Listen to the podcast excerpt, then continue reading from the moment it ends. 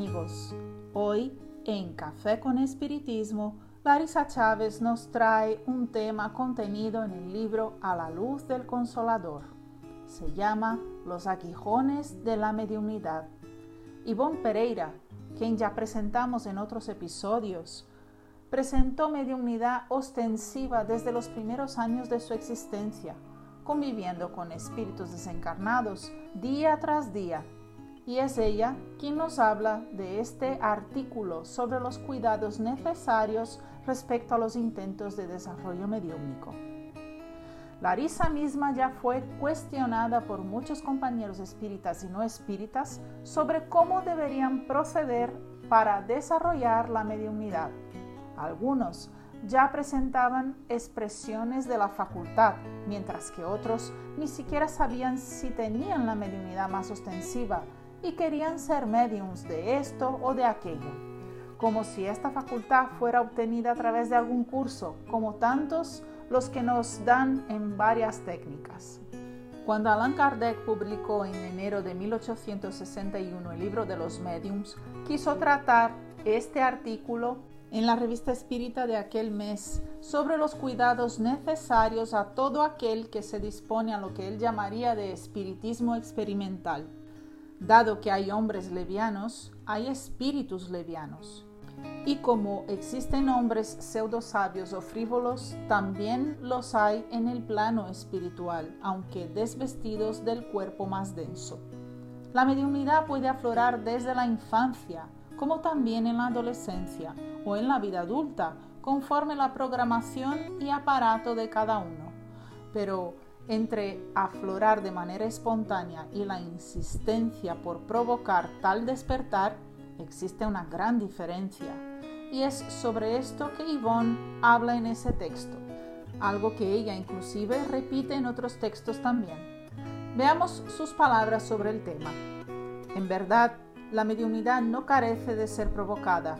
Ella se presentará de forma natural en una época oportuna, suave o de manera violenta, conforme las franjas vibratorias que entonces nos envuelvan, tratándose de espíritas o de adeptos de otras religiones. Tratándose de personas ponderadas, estudiosas y fieles a la idea de Dios, dotadas de buenas cualidades morales, la mediunidad despunta a menudo con suavidad por los canales de la fe y del auxilio al prójimo.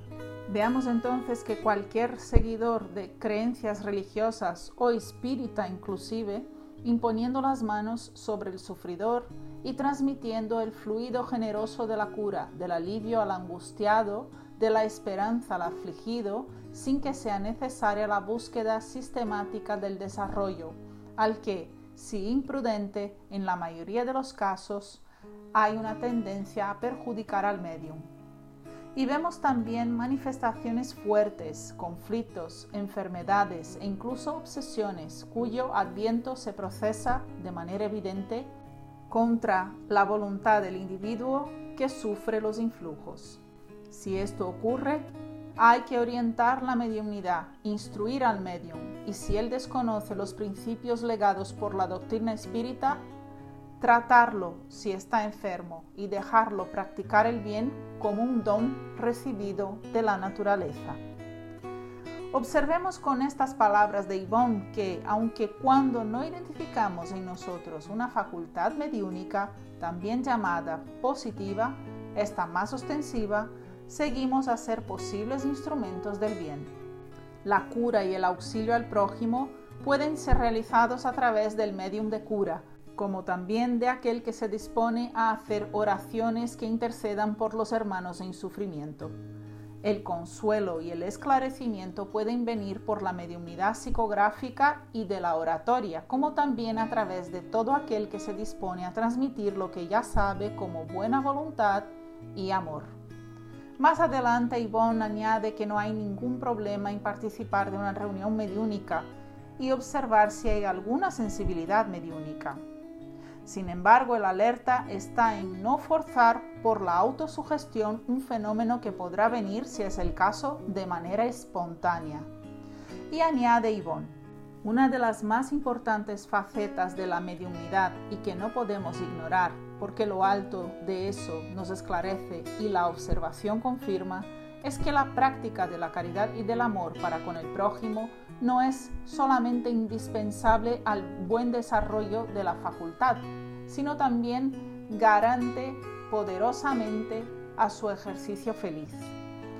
No seguramente la práctica de una caridad de fachada interesada, pero sí inspirada en el verdadero sentimiento del corazón. De ese modo, el candidato a intérprete del mundo espiritual debe iniciar su compromiso no solo por la frecuencia a las sesiones mediúnicas, por la práctica del bien, por el auxilio al sufriente, además del estudio concienciado y del empeño en favor de la reforma moral gradual de sí mismo.